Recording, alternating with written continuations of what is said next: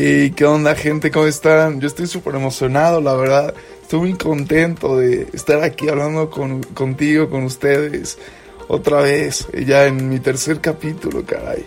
Qué rápido se pasa el tiempo. Me acuerdo esa vez, el primer capítulo, mi compañero José y yo, hablando en una cabina, súper nerviosos, preocupados de qué va a pasar, o sea, nos aceptarán, no nos aceptarán. Pues bueno, y los lanzamos, caray. Qué padre, qué padre. Primero que nada, les queremos dar las gracias, Josu y yo. Estamos súper agradecidos de que nos, están regalando su tiempo, su tiempo de escucharnos, de regalarnos 10, 15, 20 minutos. Qué padre, en serio. Uy, lo, lo tomamos muchísimo en cuenta. Gracias por compartirnos, por, por ayudarnos. No, en serio, muchísimas gracias. Y pues, primero que nada, quiero empezar con una frase, una frase muy importante que me gustó mucho y el primer paso es el más importante. ¿Y, y qué onda? ¿Por qué, es el más importante? Para mí, la verdad es el más importante porque rompes esa línea de confort, donde empiezas esa meta que tanto pediste y escúchame ahora, aquí de locutor haciéndola, intentando hacerla la primera vez, como de...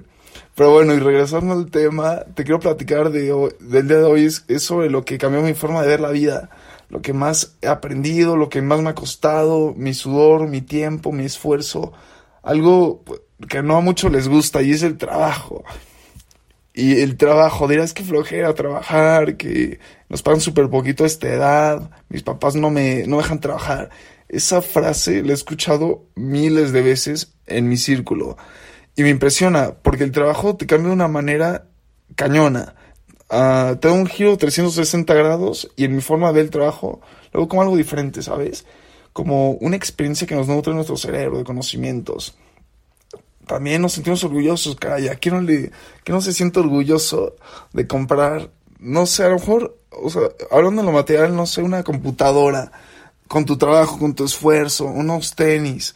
Qué padre, caray, qué orgullo, qué orgullo. Ese, ese sentimiento es muy bonito, la verdad. Y no es lo mismo que te lo regalen a que tú te lo compres con tu esfuerzo, lo valoras muchísimo más. Y pues, porque, al principio es muy, es muy pesado, la verdad, es muy pesado empezar a trabajar. Como le dije, el primer paso es el más importante, porque es donde decides explorar, ¿sabes? Y pues, mira, a ver, ¿cómo ves si te propongo cuatro partes que para mí son las más importantes y engloban todo mi tema? El primero es en lo que he trabajado te voy a contar mi experiencia en Uber Eats, en Uber, en un restaurante, mesereando. He hecho de todo, la verdad. Me gusta mucho trabajar. Soy fan del trabajo y me gusta mucho aprender. Luego dos, lo que he aprendido. Lo que he aprendido, en, no sé, siendo garrotero, siendo mesero, en, en Uber, Uber chofer. He hecho de todo. Luego tres, ¿por qué debes de trabajar? ¿Cómo te puedo convencer para que trabajes? Pero para que, o sea, no digas, no, pues voy a trabajar en las vacaciones, no, hombre. O sea, para literal mañana estar buscando un, trabajo y, y entrar. Y por último, la conclusión. Te quiero decir mi punto de vista de todo, o sea, de, de, todo lo que engloba el trabajo. Y pues, el primer punto, en lo que he trabajado. Te voy a contar en qué he trabajado. He trabajado en. Estoy primero trabajando lavando coches. De ahí me fui a, a un restaurante. Estoy lavando coches con mi, con mi familia, entonces se puede decir que es de confianza. De ahí me fui a trabajar a un restaurante donde no conocía ni al dueño ni a mis compañeros. Entonces, pues es algo nuevo, es algo, es padre, la verdad, pero con miedo. Ya sabes que, que todo, lo, todo lo nuevo en nuestras vidas es, te da miedo. Pero bueno, me, me decidí lanzar y, y ahí es donde aprendí muchísimo. En un restaurante, es un restaurante muy pequeño ahorita está cerrado y se llama La Leche. Y pues la hice de todo, la hice de... En la barra, estuve cocinando, mesereando en la parrilla, aprendí de todos, aprendí de, perdón, aprendí de todo, de vino, de mixología, de los términos de la carne, cómo cocinar, lo va, o sea, obviamente no soy un experto, no soy un catador de vino, pero, pero pues está padre, aprendí lo básico, se puede decir. Me gustó mucho porque como es un restaurante pequeño, aprendes de todo, aprendes de todo un poquito. Y pues, es lo más importante, ¿sabes? Luego, de, después de trabajar en, en este restaurante en La Leche, me tomé un tiempo porque ya solo me dedicaba a la escuela y a trabajar. Y, es, y los que hemos trabajado de meseros es algo muy, es muy, saben que es muy pesado, porque, porque es estar, no sé, 8 horas, incluso hasta 10 horas, 12 horas, parado, moviéndote en constante movimiento, es cansado, es muy cansado. De ahí me pasé a trabajar a, a Santo, bueno, me tomé un tiempo, de ahí me puse a trabajar en Santo Chancho, padrísimo, también ahí estuve, no sé, como tres meses más o menos, muy, muy padre, es, es, es barbacoa contemporánea en un horno de a la leña, riquísimo, muy, muy, muy rico, la verdad. Ahí estuve, bajaba como unos tres meses más o menos, entró mi gemelo a trabajar, estuvo muy padre, tuve un hermano gemelo, cabe resaltar. Entonces trabajamos juntos, era padre. Y después, me acuerdo, fue un diciembre, en diciembre renunciamos para en enero empezar un proyecto que teníamos en mente. Es donde fue un, yo creo que un, un momento importante en nuestra vida porque fue donde decidimos salir de, ese, de esa línea, ¿sabes? De estar trabajando para ir más e irnos a emprender. Nos fuimos de, de ambulantes, vendedores ambulantes en, en el Zócalo de San, San Pedro Cholula, aquí en Puebla, y pues vendíamos gelatinas pero no eran gelatinas de agua, no, no, no. Eran gelatinas muy buenas, la verdad. No es por nada, pero eran de bombón, de Oreo, de cajeta, de lote. Y tal de lo que se nos ocurriera al momento lo hacíamos. muy padre, muy, muy padre. Ahí es donde aprendí a vender, aprendí a desenvolverme, aprendí a que mi plática fluya más. Y es una experiencia muy bonita. ¿Por qué? Porque convives con mucha gente, tratas a mucha gente. Y pues estar caminando bajo el sol, no sé, cinco horas, seis horas, es algo pesado y, pues es, donde valoras, valoras a, a, los ambulantes.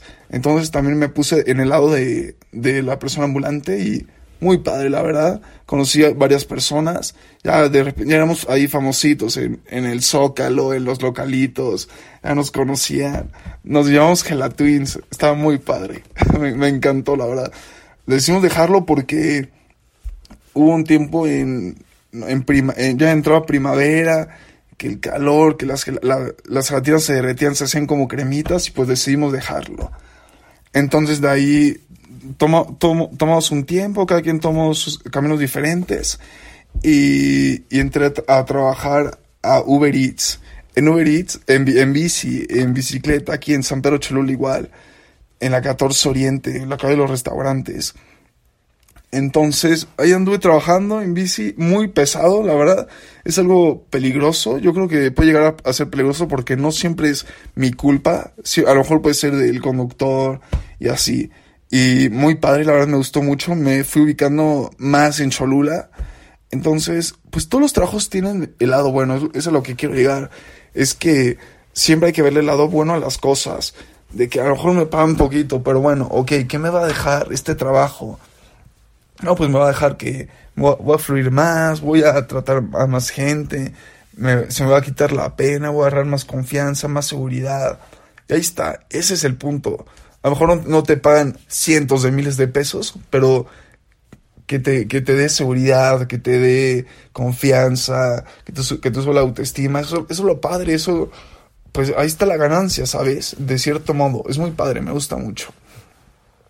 Entonces, ya ahí estoy trabajando en Uber Eats como unos tres meses más o menos, cuatro meses. Y ahí decidí tomar un descanso. Y, y entonces mi gemelo y yo estamos abriendo un negocio, uno, un restaurante. Se llama Chilaquili. Y actualmente ya tenemos, vamos por el año y medio. Y es la 14 Oriente.